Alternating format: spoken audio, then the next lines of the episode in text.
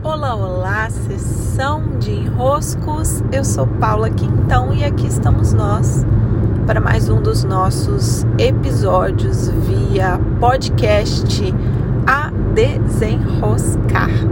Hoje, excepcionalmente, eu estou aqui dirigindo em direção a Minas Gerais. Vim ver o mar no litoral do Rio de Janeiro e estou caminho da minha casa mineira, subindo a serra, essa serra lindíssima que passa por Petrópolis e chega a Minas.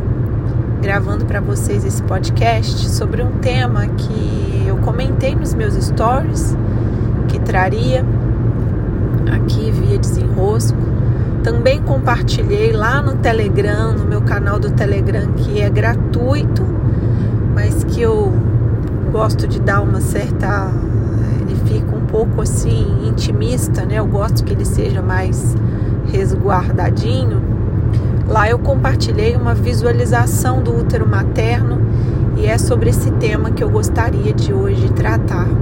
Ainda mais que fiquei ali longas e longas horas frente ao mar, vivendo a minha passagem de aniversário, olhando contemplando e me conectando com essas águas que marcam não só o modo como esse mundo, como essa vida acontece, e vou falar mais disso nos próximos episódios, mas marca a forma como nós chegamos a essa vida, o nosso primeiro habitat, que é o útero materno.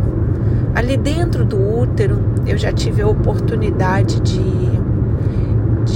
olhar bem profundamente para esse aspecto durante um período em que eu fiz muitas e muitas constelações do nascimento. Quem me acompanha há mais tempo se recorda. Se não me engano, foi em 2019, foi antes da pandemia. Naquele ano eu cheguei a fazer mais de 100 constelações do nascimento. Foi algo assim realmente muito forte naquele meu ano. E durante esse processo, né, olhando para as constelações, olhando para o que acontecia ali na hora do parto, do nascer, ficou muito claro para mim que essa vida no útero, esse tempo em que passamos ali sendo gestados, já insere em nós, no nosso corpo emocional, memórias, percepções, entendimentos esse período no útero, ele marca e dá um tom à existência que teremos. Não estou dizendo que determina a existência. Prestem bastante atenção nesse ponto, porque também para mim é um ponto de bastante atenção. Não determina a existência, mas marca. Marcar o que é, você insere elementos, você entrega modos de sentir, modos de perceber, é, entendimentos do que, que dói, do que, que não dói, emoções que são muito específicas.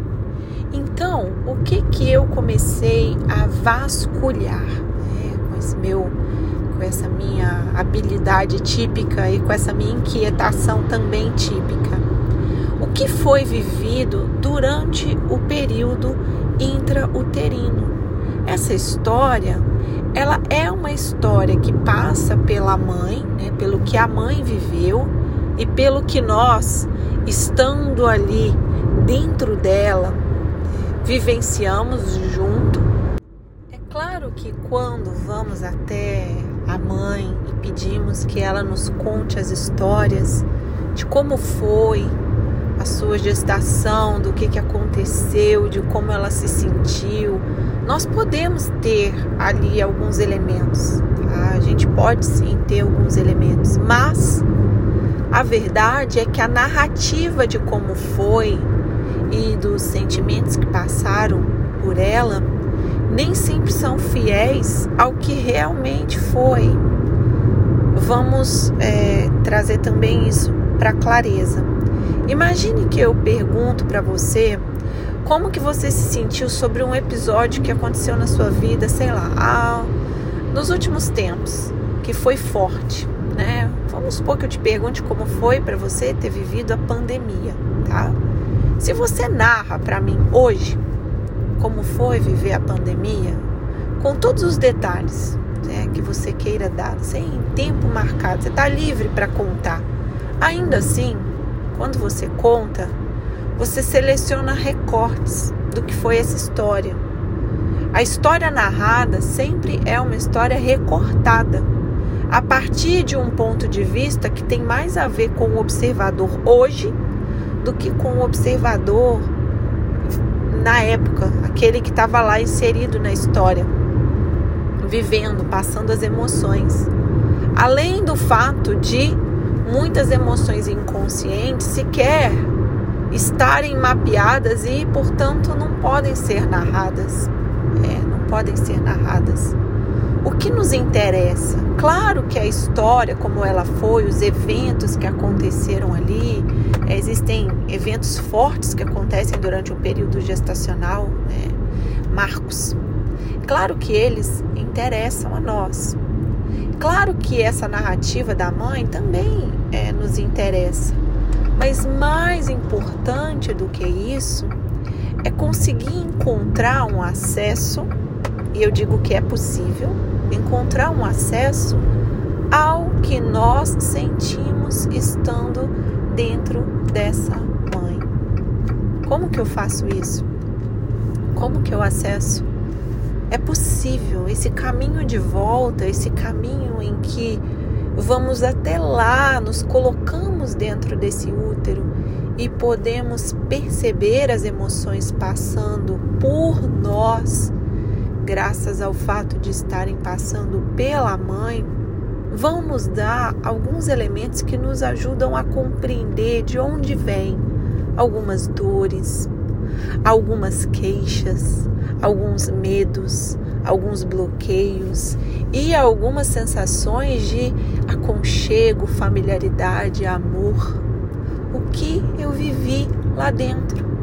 E aqui existe uma postura para conseguir fazer isso que é uma postura muito neutra, que é difícil experienciar quando nós estamos cheios de dores, cheios de queixa, cheios de reclamação. Nós só conseguimos entrar no neutro se vamos a um lugar bem de aceitação. A vida como ela me foi dada, a vida como ela é, foi como foi. Mas se eu tô querendo ir lá queixar que a minha mãe fez assim ou fez assado, ou que não deu para ser assim, que tinha que ter sido de outro jeito, ou que por culpa do meu pai, da minha tia, de fulano, de Beltrano, de não sei o que, não foi o melhor cenário para mim, eu já vou na postura equivocada e não consigo acessar. Por quê? Porque eu já vou esperando algo, eu já vou cobrando algo, eu já vou querendo algo, eu já vou com uma intenção. Agora, se eu vou neutro, num profundo estado de. É mais do que aceitação, é uma rendição diante da grandeza da vida e do fato de que, tendo sido como foi, independente, foi a nossa história e era a história possível e propícia para estarmos aqui agora. Então eu consigo, nessa postura, eu consigo ir lá no útero, consigo ir lá no útero, consigo ir lá na minha vida uterina e acessar e compreender. Compreender movimentos emocionais que passaram por mim, que me marcaram e que acabam hoje, no dia a dia comum, esse aqui, onde nós estamos aqui agora, influenciando o modo como eu sinto as situações, como eu vejo o mundo, como eu reajo ao mundo. É claro que falando, se explicando, talvez pareça mais complexo do que é. Porque permitir que as emoções passem por nós não é complexo. A gente só tem que ter uma dose de coragem para ficar ali e deixar passar a emoção. Porque enquanto a emoção, quando ela é acessada, seja uma dor, que seja um medo, que seja o que for, é acessada, nossa vontade é sair logo dali e falar: não, não, não, não, não, não, não, não, não aguento, meu Deus, o que, que é isso que está passando por mim? Mas se eu fico um pouco, se eu fico um pouquinho mais, eu consigo ir percebendo os movimentos que essa emoção faz dentro de mim, quase como se fosse ver uma água fazendo seus percursos, seus caminhos. Eu falarei mais dessas águas internas num, num futuro episódio, mas para hoje o meu convite é que você vá a esse útero.